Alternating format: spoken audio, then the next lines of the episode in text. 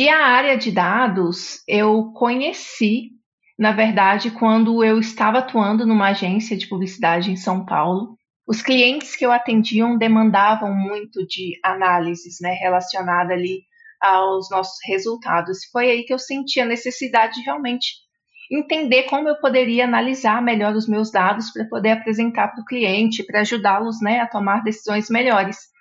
E foi aí que eu descobri que existia realmente um campo das ciências de dados, um cargo de analista de dados, que antes eu desconhecia. E eu comecei a estudar, entrei para um bootcamp e eu gostei bastante e acabou surgindo uma oportunidade na mesma empresa que eu atuava, né? E fui.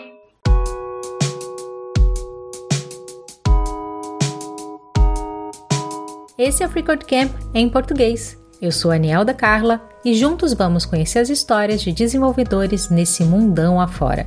A ideia é simples: compartilhar a vivência e experiência de profissionais da tecnologia. Cada um com sua jornada, todas elas aqui, para que possamos aprender, nos inspirar e aplicar esse conhecimento em nossa própria vida tech.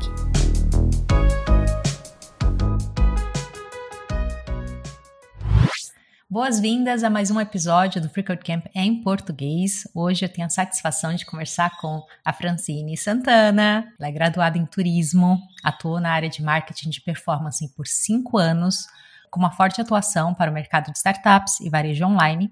Há um ano e meio, a Francine iniciou sua transição de carreira para a área de dados e atualmente ela trabalha como analista de engenharia analítica no Grupo Boticário ela lidera a frente de parcerias B2B da comunidade Mulheres em Dados, além de compartilhar seus aprendizados no perfil O Diário de Francine, no LinkedIn e no Instagram. Francine, é um prazer receber você aqui. Muito obrigada por aceitar esse convite. Olá, eu fico muito feliz pelo convite. Agradeço você, agradeço a todo mundo que está aqui ouvindo.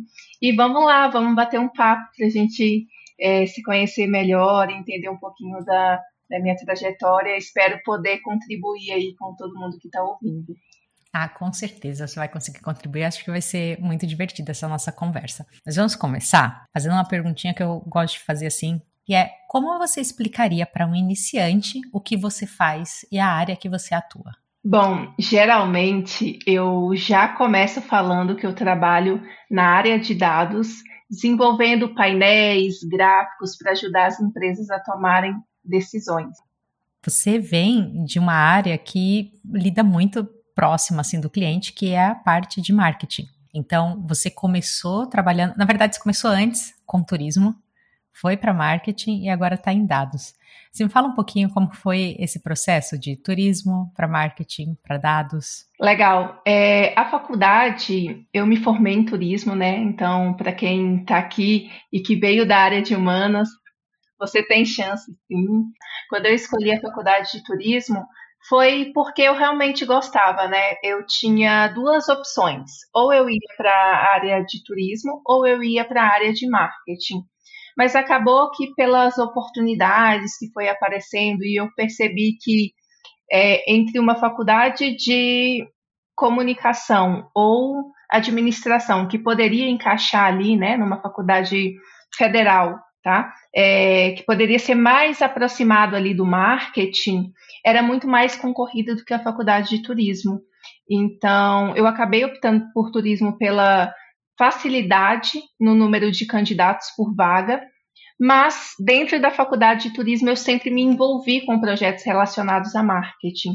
Então, eu não perdi muita coisa é, nesse sentido. Fiz até um, um estágio em uma agência de publicidade quando eu estava fazendo faculdade de turismo, por conta das minhas experiências ali na época de empresa júnior, da ESEC, né, são trabalhos voluntários, mas voltado para o marketing. Então, aí um outro ponto em comum para quem quer entrar na área de dados e não vem de uma graduação né, de exatas ou de tecnologia, se você tem alguma experiência, né, você já consegue é, pleitear uma vaga, né?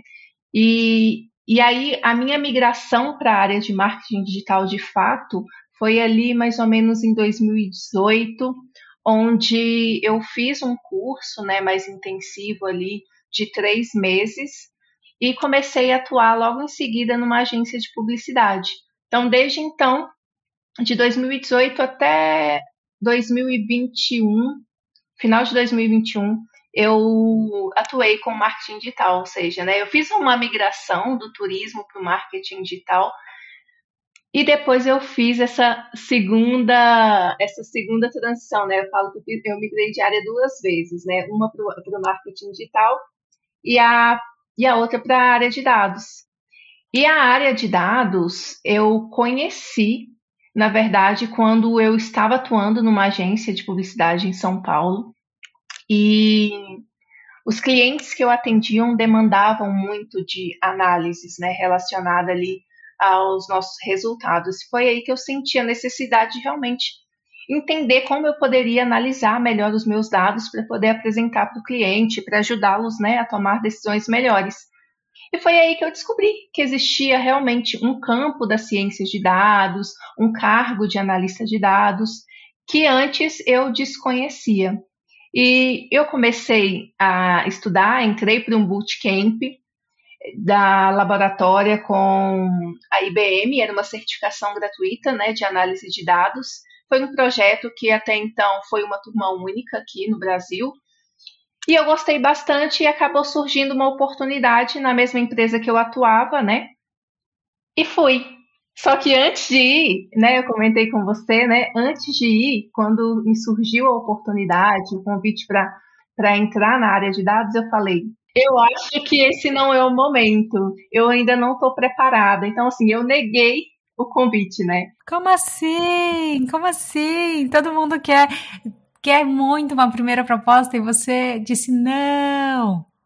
É, eu falei não, porque eu acho que eu não estava preparada, só que passou o final de semana, eu fiquei pensando, por que que eu neguei? Será que eu, eu não quero me sentir, é, como eu posso dizer, porque assim, eu, eu estava indo bem na, na minha profissão, né? Dentro da empresa eu tinha acabado de ser promovida, estava recebendo feedbacks positivos, e eu acho que nesse momento veio realmente o medo de não ser bom o suficiente. E aí eu ia entrar para uma área que eu tinha praticamente acabado de começar a estudar, então assim, nesse bootcamp específico, é, foi, teve uma duração ali mais ou menos de três, quatro meses. E antes de terminar o bootcamp, eu já estava praticamente ali engatinhada para uma oportunidade. Então eu realmente fiquei com bastante medo. Mas depois eu fui, pensei com calma, conversei com o meu antigo gestor e abri né, meu coração para ele. Eu falei: olha, as minhas habilidades são essas, é, eu ainda estou aprendendo, principalmente aquela parte técnica ali, para quem está começando né, na análise de dados e nunca viu SQL, talvez pode ser um, um pouco confuso né, para quem, tá, quem nunca teve esse tipo de matéria na faculdade ou nenhum tipo de interação com um código, né? Por mais que não seja um código de programação em si, são códigos, são comandos que você precisa é, criar ali para você acessar o banco de dados. E aí, tudo bem, é, foi, foi uma conversa legal, porque o que, que acontece? Essa parte técnica era uma parte que eu poderia desenvolver, porque toda a bagagem em relação, em relação ao negócio, né, a, a, ao campo de atuação de marketing, porque eu não ia mudar, né, o meu campo de atuação não ia mudar em relação ao negócio, então eu ia atuar com marketing. Empresa de marketing. Isso, é uma agência de publicidade. Então, e eu ia continuar atendendo os mesmos clientes, e claro que aos poucos ia surgir novos clientes. Mas então eu já tinha todo o domínio, todo o conhecimento né, de negócio do cliente, entendia as necessidades, as dores. Então seria uma transição mais tranquila, né? Porque a parte técnica ia acabar evoluindo depois e evoluir, né? Pelo que eu entendi, essa sua transição de dados não foi porque você queria mudar de carreira, mas porque você queria atender melhor seus clientes. Então, você tinha os seus clientes de marketing, eles tinham uma necessidade, e aí você descobriu, sem saber o nome, hum, preciso aprender sobre dados. Eu preciso coletar isso aqui. Aí você acabou descobrindo e foi estudar. Então, foi, de uma certa forma, uma progressão natural que aconteceu para você. Exatamente. E eu acho que esse foi um excelente caminho. Por quê? porque eu vejo muito a, hoje a ansiedade das pessoas que descobrem por algum motivo, ou porque é uma, ou é uma posição que realmente está na moda, trabalhar com dados, né? Tem muita gente que vem pela questão financeira, pelo retorno financeiro, e aí a ansiedade ela fica maior e você não consegue evoluir ali, né? Aproveitar, talvez até implementar no trabalho, fica um pouco mais engessado, mas no meu caso foi realmente foi algo natural e as oportunidades acabaram surgindo, né? E aí você fez esse bootcamp do laboratório. Ele cobria só dados ou ele trabalhava com outras áreas também? O bootcamp ele era uma certificação específica para análise de dados, né? Então era uma certificação de, de, para analistas de dados júnior. Então, o objetivo era realmente formar analistas de dados júnior. E lá nesse bootcamp a gente viu matérias como SQL, é, Google Sheets, né, para análise de dados, tratamento, manipulação de dados. A gente viu também Power BI, Looker Studio. Trabalhamos com dados e o objetivo mesmo era que a gente aprendesse com os cursos que eram disponibilizados, mas também com as trocas entre as alunas, porque era um bootcamp direcionado para mulheres então a gente tinha encontros ali próximos. Teve, teve gente que teve maior, fizeram com mais tempo, né? Eu consegui concluir ali próximo de três meses, mas eram encontros de segunda a quinta-feira que a gente se reunia para a gente poder desenvolver os nossos projetos. Então, foi muito baseado em projeto. E por isso que talvez eu vou chamando a atenção das pessoas do meu trabalho, porque à medida que eu ia desenvolvendo os projetos, eu ia publicando também nas redes sociais. Então foram, ao longo desse período, foram cinco projetos, né, que eu desenvolvi e publiquei na rede social. Então você não escondeu, porque uma coisa assim muito comum é: estou aprendendo, ainda não está bom, então eu nem vou mostrar. Não é você não. Eu estou aprendendo, não sei se está bom, vou mostrar. Não, não rolou, assim, nenhum, nenhuma dúvida com relação a isso. Você já foi lá e você postou. Sim, porque é, não que na época eu era expert em design de dashboards. Não, mas eu achava que ele estava minimamente bonito para poder publicar nas redes sociais, mesmo que eu sabia que tinha muitas coisas que poderiam melhorar. Mas quando eu geralmente, né, naquela época, quando eu publicava, eu não estava pensando em atingir o público para me contratar. Porque tem, tem isso também, né? Ah, eu quero postar aqui meu projeto para que pessoas vejam e me contratem. Não. O meu objetivo era realmente divulgar para as pessoas, para elas verem que eu tinha interesse, que eu estava estudando e que não só estudando a teoria, mas colocando realmente a mão na massa, né? Porque a gente sabe que a gente tem um dia cansativo de trabalho, com muitas demandas, e ainda assim eu tirava tempo para estudar e para desenvolver meus projetos e publicava nas redes sociais. E acabava que muita gente que também estava estudando começou a me adicionar, e eu acho isso muito legal, né? Você conseguir é, desenvolver seus projetos para contribuir com a comunidade, estimular as pessoas também a, a divulgarem seus projetos, a desenvolverem mais projetos. Então, essa foi realmente a minha finalidade quando eu publiquei os meus projetos no LinkedIn. E foi através dessas publicações que veio a sua proposta, é, vieram as primeiras propostas de emprego depois dessa primeira que você teve? Foi através dessas postagens que isso aconteceu? É, hoje eu estou no grupo Boticário, mas antes de entrar para o Grupo Boticário, eu comecei a publicar mais conteúdos né, nessa parte de análise de dados, divulgando os, a minha rotina de estudos depois que eu entrei na área. Né? Então, depois que eu entrei na área, comecei a divulgar mais conteúdos, inclusive criei né, o meu perfil no Instagram com esse objetivo. Por quê? Eu sabia que eu não estava pronta, né? Tanto é que a minha primeira reação foi negar o convite. Falei, não, então agora é que eu tenho que realmente dar um gás e compartilhar conteúdo sobre a minha rotina de estudo acabava me motivando e criando meio que um compromisso público, né, para que as pessoas também vissem. E aí eu não poderia, né, furar ali co comigo e nem com as pessoas. Então eu estava realmente fazendo um compromisso público. E sim, é, recebi convites, né, para poder fazer, para poder participar de processos de recrutamento, mas na época eu realmente não aceitei porque eu tinha acabado de mudar de área e eu queria realmente ali ter experiência dentro do meu time, dentro da empresa que eu estava trabalhando, né? Como eu falei, eu hoje estou no grupo Boticário, mas eu conheci uma pessoa que acabou me indicando lá dentro, né, depois que eu participei do processo, ele acabou me indicando, e justamente porque ele me conheceu nas redes sociais, no LinkedIn, através das minhas postagens. E ele falou: Olha, não conheço ela pessoalmente, mas eu acompanho o trabalho dela, é, as postagens dela, né, o conteúdo dela aqui na rede social, e eu acredito que ela tem super os valores que, que o Grupo Boticário tem, né? Então, isso foi bem legal. E quando eu cheguei, né, na minha entrevista, uma pessoa que também fez parte da minha entrevista já tinha me visto das redes sociais. E isso é muito legal, porque assim, a gente realmente não tem essa dimensão de quem sabe exatamente quem é você ou não, né?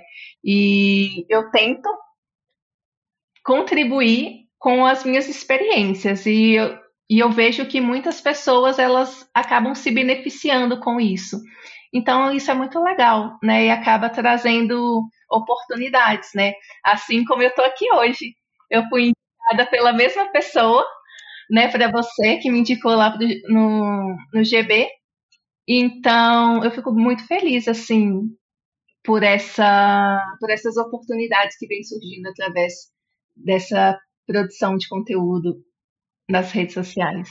Essa questão de conhecer as pessoas e de ir conversando, né? E eu acho que eu já falei em algum episódio aqui, talvez tenha até falado para você quando a gente conversou antes, o poder das comunidades. As comunidades elas são feitas de pessoas e a gente vai conversando, vai conhecendo e vai entendendo coisas que não estão ali na cara, né? A gente vai tentando compreender e encontrar nosso caminho.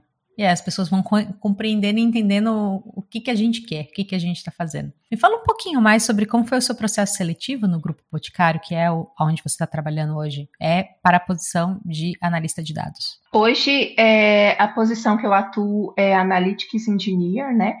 Mas quando eu entrei, eu entrei numa posição de BI e Analytics. Essa posição ela acabou mudando de nome pelas demandas né, que teve, mas o meu processo ele foi, digamos que comum é, no início, porque eu vi a vaga, me apliquei ali pela, pela GUP, né? E depois que eu me apliquei pela GUP, eu vi que uma recrutadora do Grupo Boticário me adicionou. E quando ela me adicionou, eu fiquei esperando. Eu falei, nossa, agora vai. Por quê? Eu já tinha me aplicado algumas vezes anteriores, né? Algumas vagas porque é uma empresa que é referência né, na área de dados. Então, eu testava, aplicava ali meu currículo, mas sem fazer muito esforço, só para ver se passava mesmo. Só que aí essa recrutadora me adicionou e eu fiquei lá, falei assim, nossa, eu acho que agora eu vou conseguir fazer uma entrevista, né?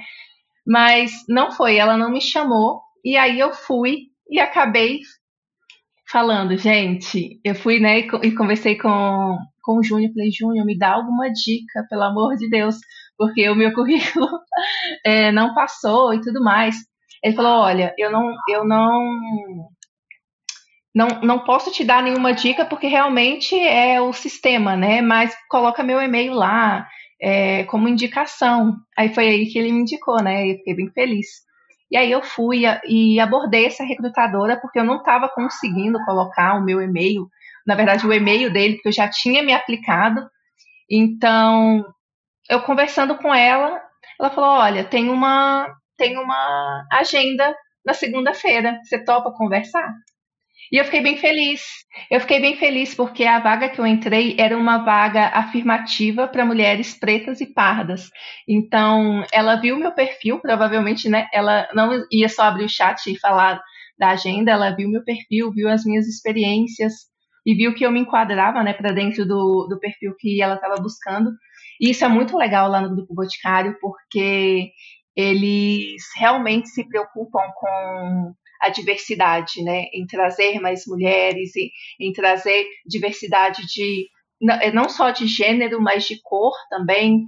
E ajuda os times ter outros tipos de pensamento, sabe? Uma cultura muito legal. Então, eu fiquei muito feliz, né? Deu tudo certo. Eu passei pela, pela entrevista com ela, depois passei com a entrevista com o meu gestor, e depois, né, passei ali na entrevista de fit cultural. Tem algumas coisas que me vêm à mente, assim, com tudo que você falou. Eu acho que primeiro você podia dar um pouco mais de contexto, que muitas pessoas podem não estar familiarizadas sobre vaga afirmativa. E, e aí eu acho que isso, isso é legal ouvir você falando. Legal. É, as vagas afirmativas, ela vem meio que para reparar as pessoas dentro de, um, dentro de uma empresa, assim, aos colaboradores, né, dentro de uma empresa. Quando a gente vai olhar para as empresas, a gente vê que a maioria dos profissionais são brancos, com vivências e histórias de vidas muito diferentes, né? Então, quando a gente olha, por exemplo, para grandes empresas, quem, tem as quem teve as oportunidades de estudar fora, por exemplo, do país, aprender um idioma, é, pessoas que desde cedo, né, já, já tiveram pessoas ali incentivando, os pais, muitas vezes formados, né, eu vivi, eu vim de uma realidade diferente, né, nem meu pai nem minha mãe têm uma formação, nem uma graduação, estudei a maior parte da minha vida em escola pública e fui descobrir as oportunidades porque eu consegui essa oportunidade na Faculdade Federal, que acab acabou abrindo um leque muito maior de possibilidades que eu, que eu pude trabalhar. Então, foi aí que eu encontrei a empresa Júnior, a ESEC, consegui fazer um intercâmbio também. Fui para é, Portugal nessa época, porque eu consegui uma bolsa dentro da universidade. Mas, se eu não tivesse ido para a Universidade Federal, provavelmente eu estaria teria feito uma faculdade uma faculdade particular na minha cidade e não teria descoberto tantas possibilidades que a gente tem hoje. Então, essa questão da vaga, da vaga, das vagas afirmativas, né, eu acredito que são super importantes, sim, é, para que realmente a gente tenha mais diversidade de pensamentos dentro de uma empresa, né? Quando a gente está, por exemplo, vendendo um produto, a gente não está falando apenas com um percentual de pessoas, a gente está falando com pessoas diversas, com vivências diversas. E se a gente tem um time, pessoas de diferentes realidades e vivências e histórias, a gente consegue construir um produto legal, um processo legal que atenda ao maior número de pessoas, né, e que elas se sintam representadas. Eu acho muito bacana ouvir sobre esse tipo de iniciativa e aprender e saber que elas estão sendo colocadas em prática, porque existem pessoas que realmente estão partindo de diversos pontos diferentes, buscando o seu local, o seu espaço no mercado de trabalho, né? Nas diversas áreas e também na área de programação. E falando de uma outra frente que você participa e tudo mais, eu queria aproveitar e linkar com o Mulheres em Dados, que é a comunidade que você faz parte. Você nota essa diversidade também nessa comunidade? Mulheres vindo de pontos de partida diferente? Sim, é, eu entrei na comunidade Mulheres em Dados como participante, né, lá na época quando eu estava fazendo bootcamp. Então, fiz várias amigas ali dentro da comunidade, ajudando, dentro dos projetos. E depois disso, eu acabei fazendo parte dentro da, do time de parcerias, né? Então, hoje, junto com a Alessandra, a gente lidera o time de parcerias. E dentro da comunidade, a gente tem diversas realidades, porque tem a mulher que é mãe, a mulher que é preta, a mulher da diversidade, né? Que a gente fala é, da sexualidade. Então, nós temos mulheres de diferentes realidades, mulheres que estão fora do, do país, buscando oportunidades na área de dados. Então, são diferentes realidades dentro da, da comunidade e que é um espaço muito legal, assim, de muito apoio também. A gente fala muito sobre, sobre a parte técnica, né, sobre estudar as partes a parte técnica, mas a gente fala também de outros assuntos, né? Então, por exemplo, a gente tem um espaço ali que não tô legal hoje, eu quero desabafar. A gente sabe que é um espaço seguro, diferente de outros lugares que poderiam te criticar, você tá de mimimi, né? Então, eu considero a comunidade Mulheres em Dados, hoje a gente já está com mais de 7 mil mulheres dentro do espaço do Discord. E eu considero a, a comunidade fundamental, assim, para o meu desenvolvimento enquanto pessoa na área de dados, né? Porque hoje eu sou Analytics Engineer, mas eu comecei como analista de dados. Então, até isso entra as questões, né? Ah, eu estudei para análise de dados, agora com essa nova função que a gente está se aproximando um pouco mais da engenharia, né? Que é algo mais complicado, será que eu dou conta? Então eu tive também um, um baque assim, eu falei, ah, será que eu estou seguindo pelo caminho certo? Então eu tive muito apoio dentro da comunidade também por conta disso.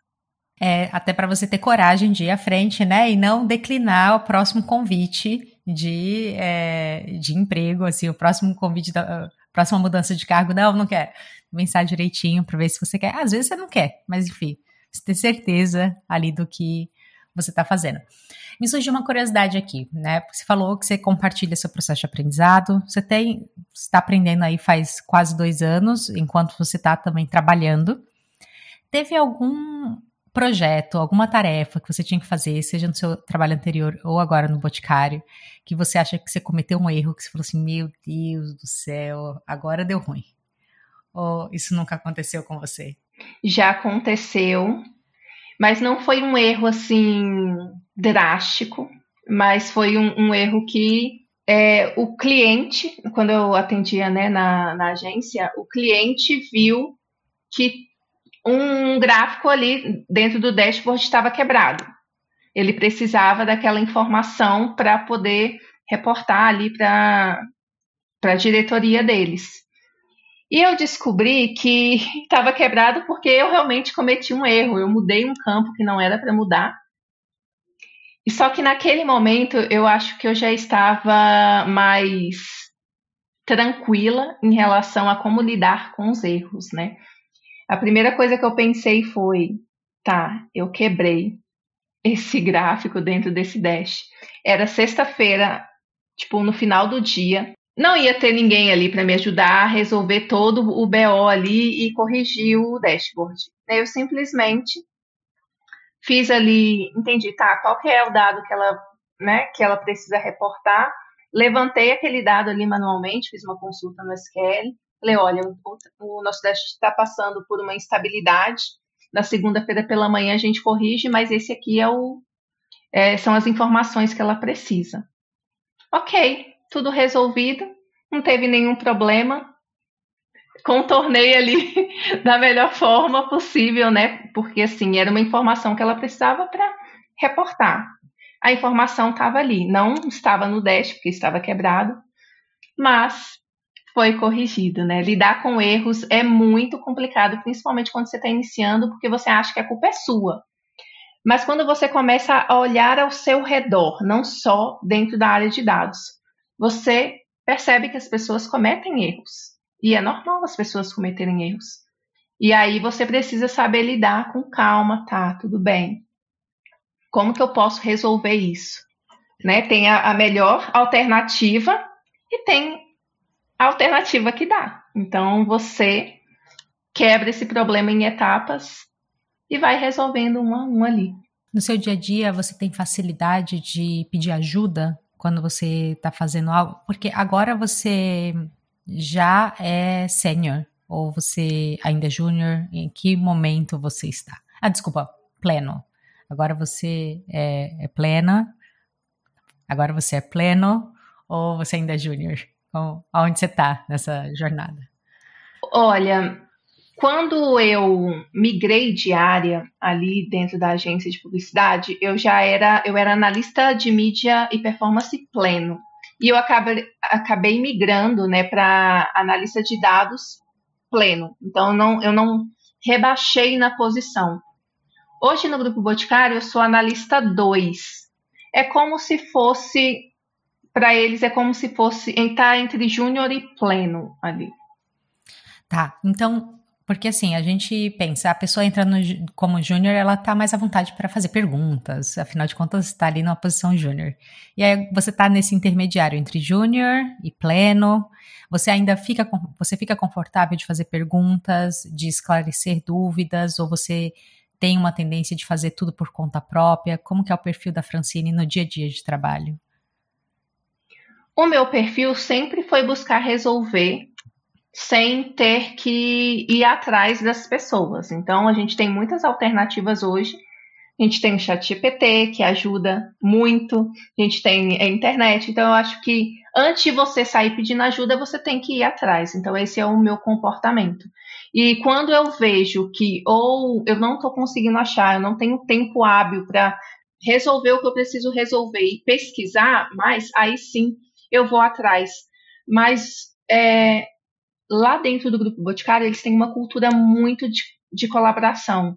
Então, eu sei que se eu estou com um problema, eu posso entrar ali num canal e falar, pessoal, tem alguém aqui disponível para me ajudar nesse problema aqui? E já relato, né, quais foram as minhas tentativas, o que, que eu acho que é o problema ou não, e aí sempre tem alguém para ajudar. No início, era mais difícil. Hoje eu já estou mais maleável para para pedir essa ajuda, mas a gente tem que saber o time, né, certo? E não comprometer as nossas entregas. Então, um equilíbrio entre ter essa iniciativa de buscar a resposta, mas também é saber assim, não, aqui eu, eu preciso pedir ajuda porque senão vai atrasar tudo. Então, vou, vou pedir ajuda aqui. Exato. É, isso, isso é muito importante, porque às vezes a gente segura um, algo tempo demais sem necessidade. E outras vezes a gente se antecipa e pede ajuda muito antes. E não, não tem uma receita de bolo, né? A gente vai ter que ir descobrindo e varia também de cultura, de empresa para empresa. Que bom que você tem, tem esse espaço e, e vai fazendo esses, esses testes, assim. Você já compartilhou uh, nas redes sociais algum projeto, alguma coisa que você estava tendo dificuldade e consultou com essas pessoas que te seguem, pediu a opinião delas e tudo mais? Você já fez uma resolução de problemas coletiva alguma vez? Geralmente, quando tem algum problema mais específico, assim, que eu preciso resolver, eu geralmente vou para a comunidade porque lá eu sei que é um ambiente mais fechado, mais restrito, né? E mais controlado, porque na rede social, dependendo, pode vir pessoas que queiram realmente ajudar, mas também tem pessoas que você não sabe quem é, né? O, o acesso, quando você publica, não são só seus amigos que vêm, principalmente no, no, no LinkedIn, né? É, na verdade, quando você me fala que você vai na comunidade, você está buscando ali, só está escolhendo a, a mídia correta de acordo com a necessidade. Faz, faz muito sentido isso. Falando de mídias, né, aqui eu fico pensando, Francine trabalha, Francine tem as rotinas dela de vida, e ela estuda, e aí ela cria conteúdo para as redes sociais. Gente, que trabalheira. É bem, é bem puxado, né? Assim, gerenciar um projeto pessoal pode ser uma coisa muito desafiadora. Como você se organiza para desenvolver o seu projeto, o Diário de Francine, em paralelo com essas outras atividades que você tem do seu trabalho e da sua vida? Tá, vou ser bem sincera. O Diário de Francine ele surgiu ali com uma proposta mesmo de diário e quando ele surgiu, ele foi como o diário de uma analista de dados. Esse era o perfil. Mas aí, quando eu mudei né, de empresa, eu falei, cara, não dá para manter o diário de um analista de dados, uma vez que eu não sou mais analista de dados, né? Hoje eu estou como Analytics Engineer. Então eu mudei ali, mas a proposta era realmente trazer as minhas vivências e as minhas experiências. E o melhor formato para isso que eu encontrei foi os stories, stories né? Então, existe, existem poucos conteúdos no feed. Então, quando você vai lá, você vai acessar, não tem muitos conteúdos, porque ele realmente é o que dá mais trabalho. Porque você tem que parar, tem que pensar no conteúdo, você tem que escrever. Tem alguns, principalmente de algumas perguntas é, que eu recebi bastante. Então, ah, quais cursos você fez? Então, aí eu criei realmente um postzinho linkando ali todos os cursos que eu tinha feito antes de fazer a transição de carreira, né? Mas eu geralmente publico os stories e é muito assim do dia a dia. Ah, hoje eu quero falar sobre isso, aconteceu alguma situação aqui ou no meu trabalho ou na minha vivência aqui no, nos meus estudos, eu tive um insight e aí eu acabo compartilhando, é algo mais natural. Se eu tivesse que parar hoje para poder produzir o conteúdo sistematicamente, com uma frequência, eu teria que me organizar mais. Então, hoje, o melhor formato que eu encontrei para adequar né, a, a, minha vida e não atrapalhar nenhum, nenhuma área, né, foi dessa forma. Mas às vezes também, né, eu invento umas modas, como agora. Conta, conta. Nessa semana eu lancei um desafio chamado Desafio Meu Portfólio de Dados. Muito porque quando no início ali do, dos meus estudos eu comecei a desenvolver os meus projetos, né, como eu mencionei aqui, e ia publicando ali na minha rede social. Eu não organizei de uma forma sistemática um portfólio. Lá no meu LinkedIn você encontra todos os meus projetos ali linkados mas não da melhor forma. E eu olhava assim para o meu portfólio, entre aspas, né, e falei, cara, eu preciso dar um up nisso aqui, preciso é, colocar também alguns projetos em dia, porque eu fiz é, recentemente um curso de estatística e eu preciso aplicar alguns conhecimentos que eu não atuei e não atuo hoje em dia, que é com regressão linear e testes de hipótese. Então, eu falei, eu preciso aplicar projetos e esses projetos precisam entrar no meu portfólio e eu preciso realmente, né, criar um portfólio ali legal. E aí eu perguntei no meu Instagram, eu falei, gente, me conta uma coisa, como que, como que, não, se vocês têm um portfólio que se orgulha ou que representa suas habilidades atuais, porque assim, eu olho para o meu portfólio, não que eu não tenho orgulho dele, mas ele não representa tudo que eu aprendi desde que eu iniciei os meus estudos, né? Então eu fiz esse questionamento e a maioria, se eu não me engano, 80 e poucos por cento, alguma coisa assim, agora eu não lembro o número, mas tipo, mais de 80% respondeu que não, que não tinha um portfólio que se orgulhava ou que representasse as habilidades, né? Então, foi aí que eu pensei, vou criar um desafio, porque aí nesse desafio eu me desafio e desafio outras pessoas também. Eu vou ter que aprender em público aqui e o pessoal vai aprender comigo e aí eu vou levar todo mundo junto, todo mundo que quiser, né? Vou levar todo mundo.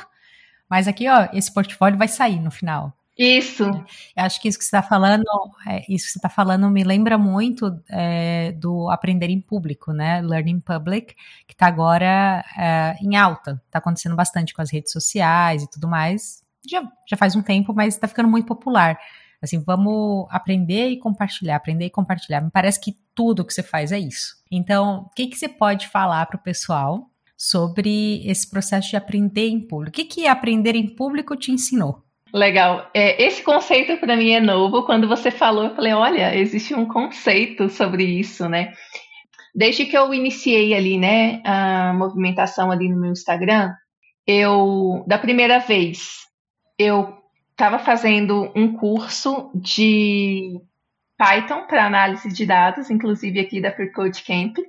É. é. E muito bom, por sinal, super recomendo. E aí eu falei assim, cara, eu não consigo parar e fazer um curso do início ao fim. Eu sempre, sabe, sempre travo aqui. Eu preciso de um compromisso de começar e terminar. Eu quero começar e quero terminar. Falei, gente, no meu stories, alguém topa fazer esse curso aqui? Tipo assim, né? Determinei. Esse curso aqui da Free Code Camp, Python para análise de dados, a gente vai ter encontros semanalmente semanalmente, era semanalmente, encontros semanais para a gente poder discutir o que a gente aprendeu. Então, durante a semana a gente estuda E no final de semana, no sábado de manhã, a gente conversa sobre o que a gente aprendeu, tira dúvida e tudo mais. E aí deu super certo. Foi um mês, mais ou menos, de, de encontros que a gente teve. E assim, claro, né? No início, muitas meninas, no final, poucas meninas, mas o mais importante é que eu consegui concluir o curso. Algumas meninas também conseguiram.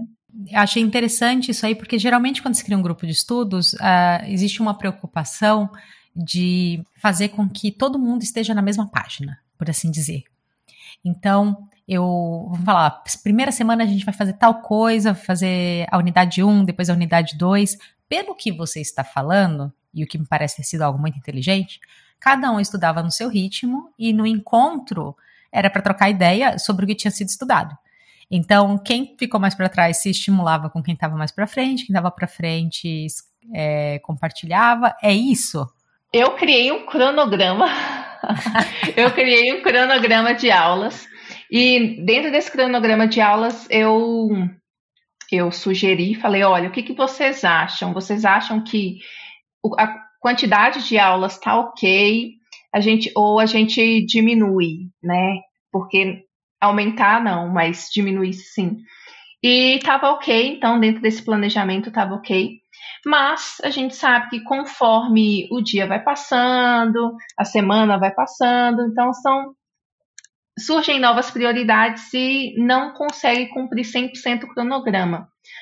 Porém, eu como fui a pessoa que tomou essa iniciativa, eu deveria estar presente com todas as aulas, né? Eu, te, eu, deveria ser do exemplo. Então, você perguntou, né? O que que o aprender em público ele traz?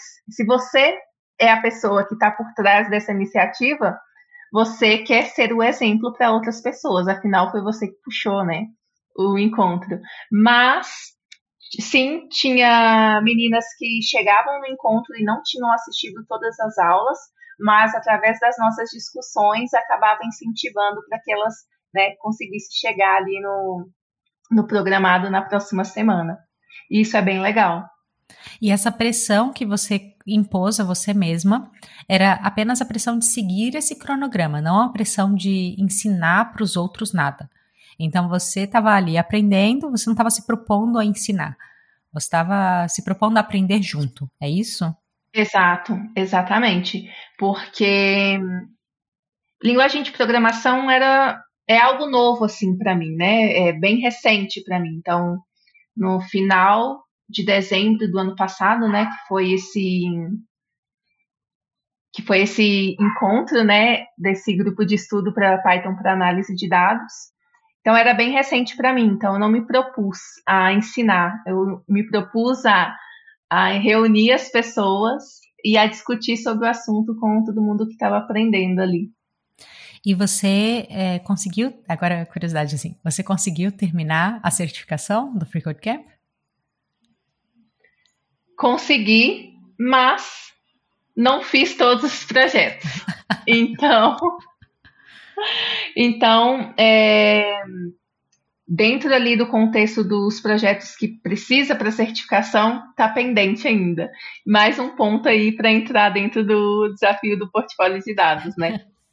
Mas você, você fez o todo o conteúdo, você só não fez os projetos da certificação, mas o conteúdo que Exato. ensina porque, assim, para quem está precisando de contexto, geralmente os currículos do Free Code Camp, eles têm é, unidades que ensinam e eles têm os projetos de certificação. Para você ter o certificado no final, você precisa completar todos os projetos. Mas não quer dizer que você não estudou o conteúdo. Só que se a Francine quiser é. colocar o certificado dela lá, ela vai ter que entregar os cinco projetinhos e aí ela submete e tem direito ao certificado. É, e mais um ponto que eu não fiquei assim tão preocupada com isso foi porque à medida que eu ia aprendendo, eu ia aplicando nos projetos do meu trabalho. Então, é, a partir desse curso, né, eu desenvolvi uma análise inteira em Python e foi a primeira vez que eu tinha desenvolvido realmente algo ali, sabe, na, na linguagem, porque quando a gente faz os projetos, a gente não tem a dimensão ali do contexto de negócio, a gente tem que ficar buscando fora para poder trazer insights. E acaba que isso me desmotiva um pouco em relação a desenvolver projetos, por isso que eu fico, eu acho que eu fico enrolando um pouquinho, sabe? Mas quando são projetos práticos, mais associados a, a negócio, que é algo que eu realmente estou vendo um impacto, aí sim, aí eu já fico mais motivada. Isso faz toda a diferença no seu processo de aprendizado, porque né, a gente cria o, o certificado, a gente se esforça para ter os projetos, tanto para a pessoa poder dizer assim, olha, terminei isso aqui, fiz esses projetos e tenho a minha certificação, tá, é, tá aqui o certificado, né? Mas também é muito legal quando você consegue trazer do mundo real uma necessidade própria. Então, por exemplo, você tem a certificação de Responsive Web Design, que é design responsivo, e ali tem uma figura que está fazendo um, um, projeto de HTML e CSS com uma pintura abstrata, e você tem zero interesse por aquilo. Você está fazendo porque o projeto pede. É totalmente diferente de você desenvolver um projeto de alguma coisa que você tem interesse. Mas muitas vezes as pessoas não conseguem pensar nesse projeto.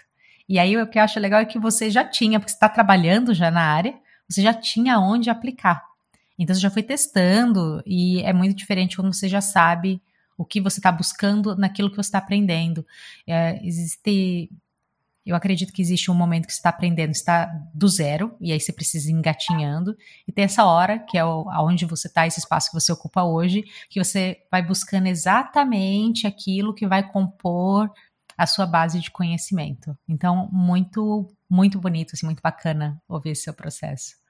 E você teve esse projeto ano passado de grupo de estudos, você aprende em público compartilhando no, no LinkedIn, está fazendo agora esse desafio que você está aprendendo com o pessoal. E você falou que uma grande vantagem de aprender em público é porque você se, se responsabiliza, né? Você toma para si isso, você veste, veste a camisa ali porque está junto com o pessoal. E aprender em público é algo que você recomenda? Você acha que é para todo mundo? É para alguém que só tem um determinado perfil? Pensando agora nos outros, o que, que você poderia dizer para as outras pessoas sobre aprender em público? Tá, é... existem aquelas pessoas, né, como eu, que gosta realmente de criar essas iniciativas, de unir as pessoas, né, atrás de um, de um propósito mas também existem aquelas pessoas que estão tá consumindo determinado conteúdo, não quer ser a pessoa que puxa nenhuma iniciativa, mas quer acompanhar. Então, assim, é, ah, se você viu algum grupo de estudo sendo liderado por alguma pessoa e você só quer ali participar, é legal. É, tem gente que realmente não gosta, né? Não é, tem um perfil, ah, eu, eu prefiro estudar sozinho, é, é uma pessoa mais reservada e tá tudo bem. Mas se ela gosta de estudar com outras pessoas, não, não de fato ir lá e estudar, mas discutir, tirar dúvidas, ter um momento ali para poder refletir sobre o conhecimento que você aprendeu, porque muitas vezes quando a gente assiste um curso, lê um livro, é, a gente acaba esquecendo se a gente não praticar, né?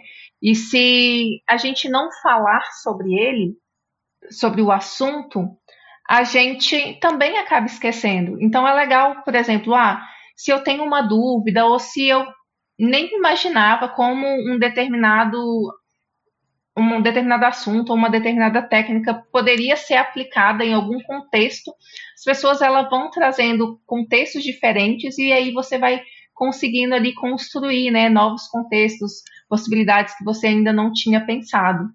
A minha sugestão é que tente, que experimente, né?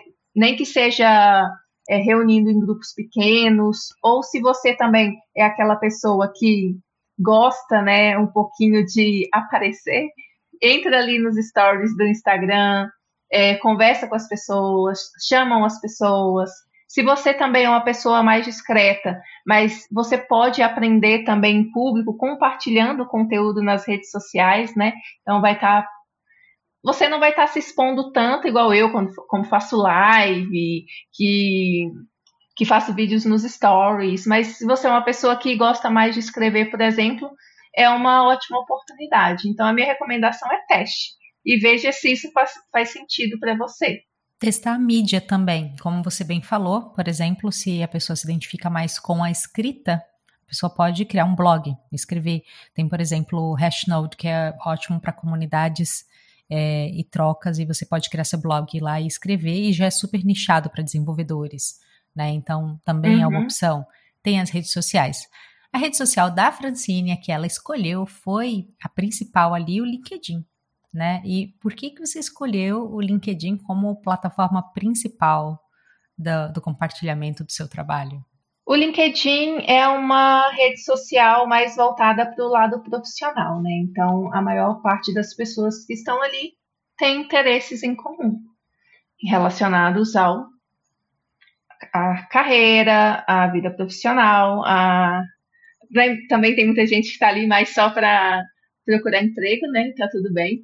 Mas é uma plataforma de troca e quanto mais você publica conteúdos do seu interesse ou engaja com conteúdos do seu interesse, mais vai aparecer conteúdos relacionados à sua área. Então, por exemplo, eu compartilho sempre conteúdos relacionados à área de dados. Geralmente, só engajo com conteúdos da área de dados para não ficar poluindo a minha timeline. Então, às vezes, aparece, né? Conteúdos diferentes, assim, que estão correlacionados, mas eu procuro não engajar tanto para não receber tanta informação do que eu não quero ver. Mas a rede social, o LinkedIn, é uma plataforma que você consegue escrever, que você consegue é, publicar imagem, que você consegue publicar vídeo, você também consegue conhecer pessoas né, com os mesmos interesses que você. Então, tem uma facilidade maior e, além disso, você consegue ser visto né, pelas empresas que podem, para quem principalmente aí está interessado em novas oportunidades, né? É, quanto mais você produz conteúdo ali, mais as pessoas te veem, até os recrutadores, né? Porque você, se você faz uma publicação interessante e alguém entende que você tem um perfil, através ali do seu perfil, ela já consegue ver todo o seu histórico, né? Todo o seu currículo.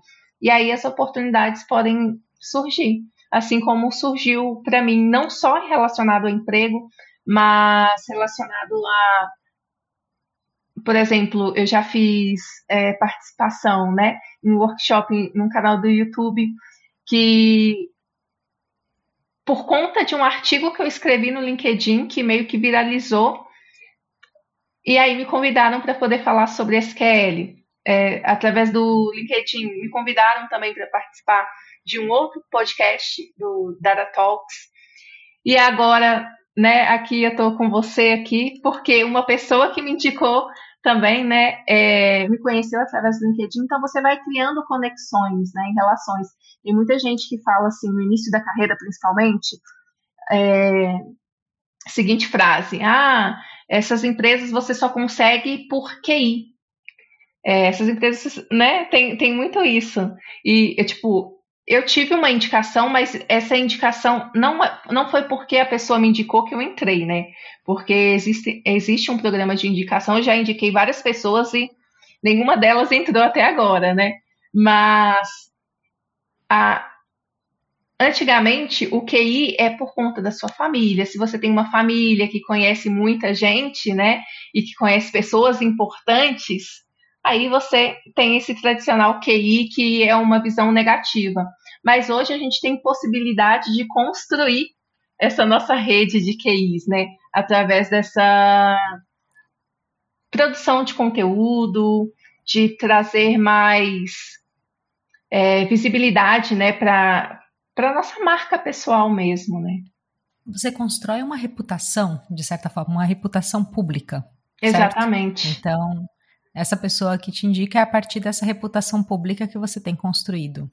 Eu acredito que é isso que você quer dizer também, né? Um pouquinho assim. Exatamente. O que você acha que é essencial uma pessoa que está montando o perfil no LinkedIn da área de dados, é essencial que tenha no perfil dessa pessoa? Dicas de LinkedIn. A pessoa ela tem que ter, ela tem que ter uma, uma foto legal, uma foto iluminada ali de rosto, é, preferencialmente ali sorrindo.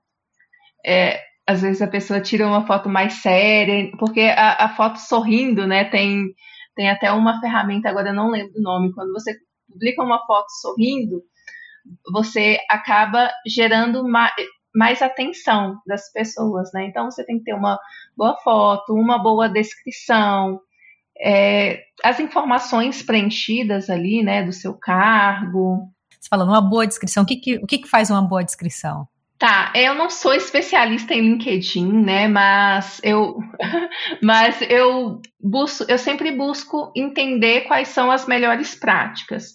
Então, quando você tem ali uma descrição que você fala sobre você, o ideal é que você realmente traga informações ali, contando um pouquinho sobre a sua trajetória, quais são as principais habilidades que você tem, quais são as empresas talvez que você passou e uma descrição breve.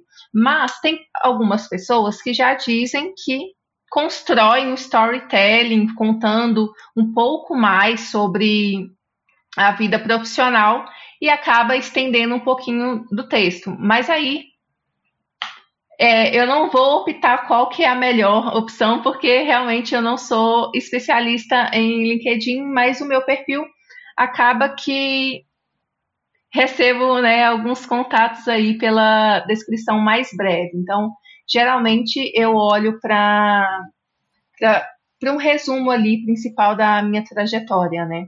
E aí, claro, todas as, as, as empresas que você passou que realmente são relevantes para você, porque às vezes você trabalhou numa empresa que você nem, nem quer colocar no currículo e tudo bem, mas o importante é que quando você coloca a empresa que você trabalhou, que você descreva as principais atividades que você desempenhou, as ferramentas que você utilizou. E se você está realmente buscando ali uma oportunidade na área de dados, mesmo que você não tenha atuado diretamente ali na área de dados, é bom você colocar né, na descrição atividades relacionadas. Então, por exemplo, quando eu atuei ali na, na área de mídia e performance, eu desenvolvi análises, não uma análise quanto um profissional do um analista de dados, por exemplo, mas eu desenvolvi análise, usava a ferramenta ali do Google Sheets, cheguei a usar até o ferramentas do Looker Studio, eu trabalhava com marketing, porque teve uma época da minha vida que eu fui empreendedora individual, né? Fui MEI, prestava serviço, então fazia um, pouco, um pouco de tudo. Então é sempre é, relevante e importante você colocar essas atividades relacionadas aí na área de dados. E assim, claro, acho que é muito bom pontuar que você, essa entrevista não é sobre ser especialista em LinkedIn, de perfil de LinkedIn, mas é legal ouvir a sua perspectiva. E aí cada pessoa que está assistindo ou ouvindo aqui, por favor, é, faça sua própria pesquisa, faça como a própria Francine recomendou, pesquise, entenda, mas é legal ouvir o que, que você acha. E aí você estava falando também sobre as palavras-chave, que elas são importantes, né? E eu queria também te perguntar, além, você pode, por favor, continuar sobre as palavras-chave, mas eu gostaria também de saber sobre. Uh, você acha importante deixar linkado o GitHub da pessoa, os projetos, esses links externos, você acha eles importantes também de colocar? Sim, as palavras-chave, né, os recrutadores, eles acabam fazendo a busca ali por uma ferramenta dentro do LinkedIn específica ali para recrutamento. Então, eles incluem as palavras-chave que eles querem que o candidato tenha ali uma habilidade técnica, então por isso que é importante você incluir. E no LinkedIn é, existe um campo, né? Existe uma possibilidade de você colocar um link, seja para um site, seja para o seu portfólio. Se você não tem um portfólio estruturado, né, num link como eu também não, não, não tenho hoje, é, eu as publicações dos meus projetos, existe ali uma funcionalidade, não lembro o nome agora, eu acho que é, é feature, que você fixa algumas postagens e aí você consegue fixar essas publicações dos seus projetos ali na página principal, que não deixa de ser um cartão de visita. A pessoa entra no seu perfil, ela vê o resumo, ela acaba vendo ali o que, que você fixou ali de conteúdo e acaba tendo ali um, um currículo, um portfólio, né, mesmo que não seja um link externo, para que ela entenda e te conheça um pouquinho do que você atuou, principalmente ali nos projetos, né? E quando a gente estava conversando, a gente falou também sobre uma palavrinha que está bem alta agora, que é autenticidade, que é o que faz o nosso perfil ter a nossa cara.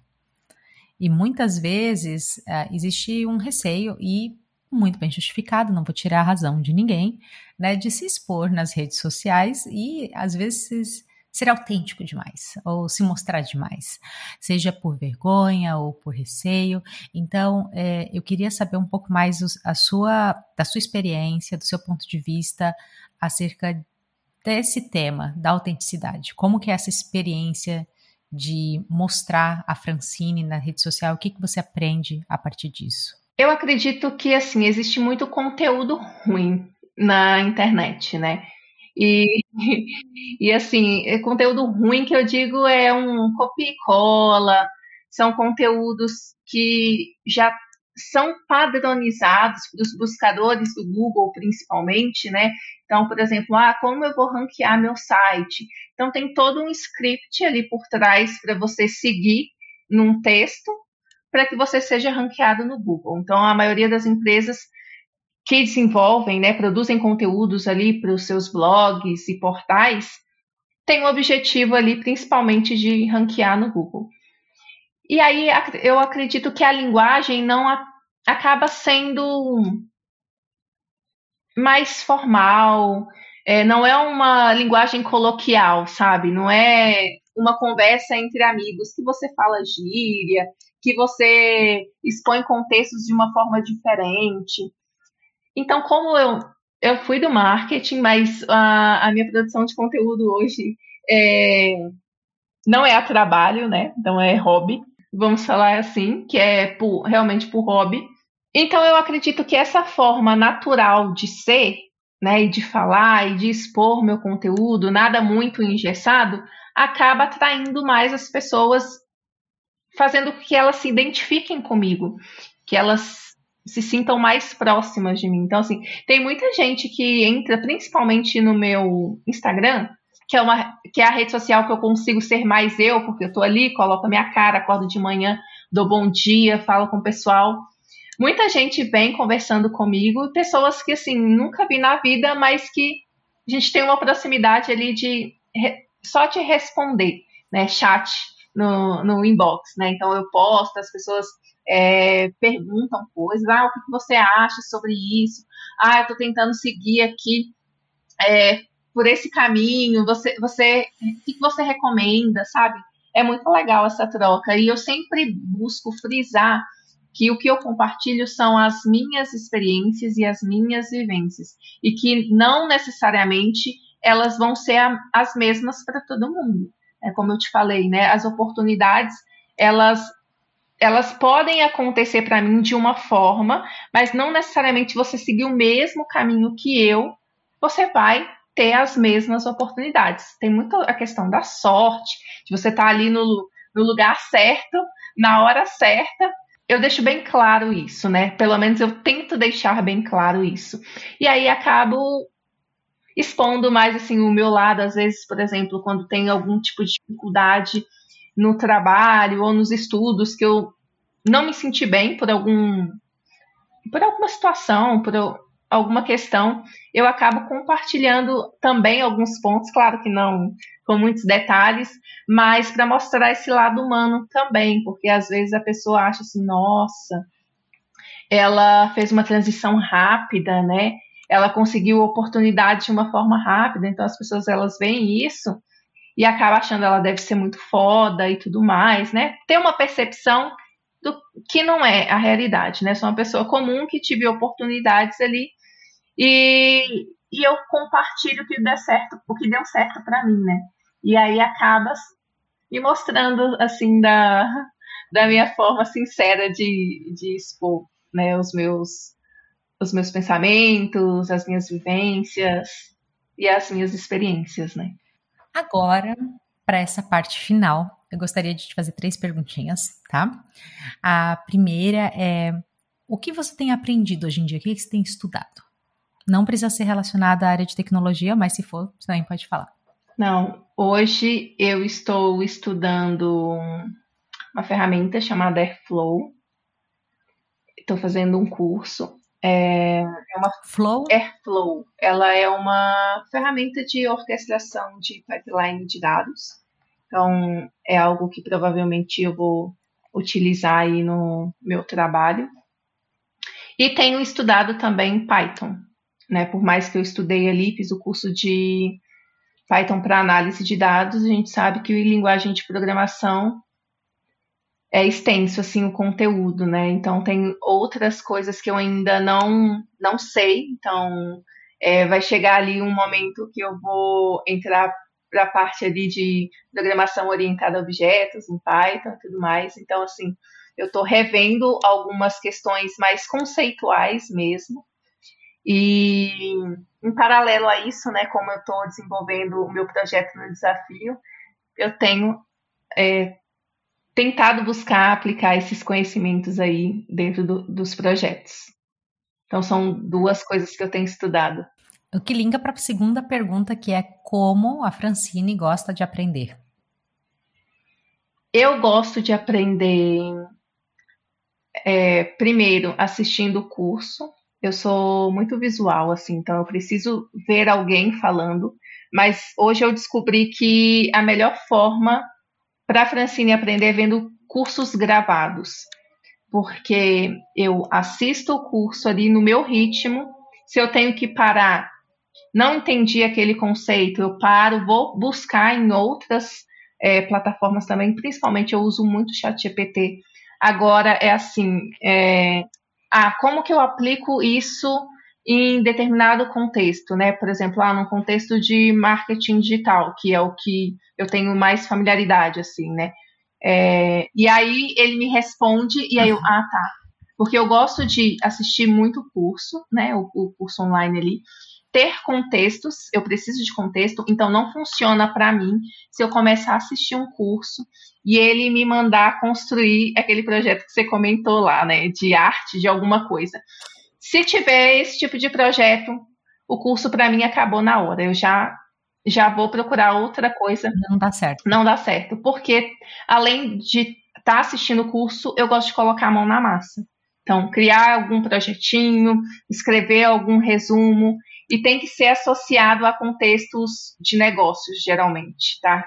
É, sempre gostei assim de estar ligada ali nessa parte do marketing, contexto de negócio. Nunca fui aquela pessoa de querer, tipo assim, ah, eu vou pegar uma base de dados, por exemplo, de Pokémon, de jogos, sabe? Essas coisas mais assim. Nunca fui essa pessoa. Eu, quero, eu sou uma pessoa mais prática. Então, o que eu vivo no dia a dia. É... E é isso. Assim, eu acho que essa é a melhor forma de eu, de eu aprender. Ah, que gostoso. Realmente você se conhece bem. Eu, muito legal. E é bacana você falar isso porque já entrevistei pessoas aqui que a resposta é exatamente o oposto. Eu gosto de fazer coisas que não são relacionadas ao trabalho para o meu projeto. Coisas aleatórias. E aí é muito legal ver como cada pessoa tem a sua própria jornada. Da mesma forma que cada pessoa tem o seu próprio jeito para desligar do trabalho e relaxar, o que é um grande desafio. Então, que, que você faz para se desconectar do seu trabalho, se desconectar desse mundo da programação e descansar para recarregar a bateria? Olha, quando eu falo em descansar, aí eu tô falando de assistir uma série no Netflix, tomar um vinhozinho, bem na vibes, né? Mas eu gosto muito de recarregar as energias indo a bloquinhos de carnavais. Agora, agora aqui em Curitiba está tendo vários ensaios de bloquinhos nos finais de semana, então sempre quando o dia tá bom e eu vejo que vai ter bloquinho de carnaval, eu sou aquela pessoa, né? Bem astral, que gosta bem de curtir, eu tô sempre lá no, nos bloquinhos. Adorei. Esse foi tão diferente. Gostei muito. Nunca experimentei fazer isso para para descarregar. Uhum. Muito bom, muito bom. Francine, muito obrigada por ter participado aqui, ter, nos ter compartilhado assim toda essa sua experiência, todo o seu conhecimento. Gostaria agora de deixar aberto o espaço para você falar um pouquinho sobre seus projetos, como as pessoas podem te encontrar, enfim, o palco é seu. Eu que agradeço o convite. E você que quer continuar ouvindo as coisas que eu falo, ou se vocês é, se identificaram né, com um pouco com a minha história, podem me seguir ali no Instagram, arroba o Diário de Francine, e no YouTube também. e no meu LinkedIn é Francine Santana. Vocês me encontram lá. E você quer falar sobre a sua comunidade no Discord? A comunidade no, no Discord que eu criei, ela foi baseada no desafio, né? Então está acontecendo o desafio Meu Portfólio de Dados. Então lá no meu canal do YouTube, você vai encontrar ali a live gravada do encontro. E se você tiver interesse em entrar para o desafio, é só você acessar no link que está ali na descrição. E se você também quer ouvinte e mulher, né? E você pode ficar super à vontade para entrar na comunidade Mulheres em Dados. Muito obrigada por escutar esse episódio do Free Camp em português. Até a próxima!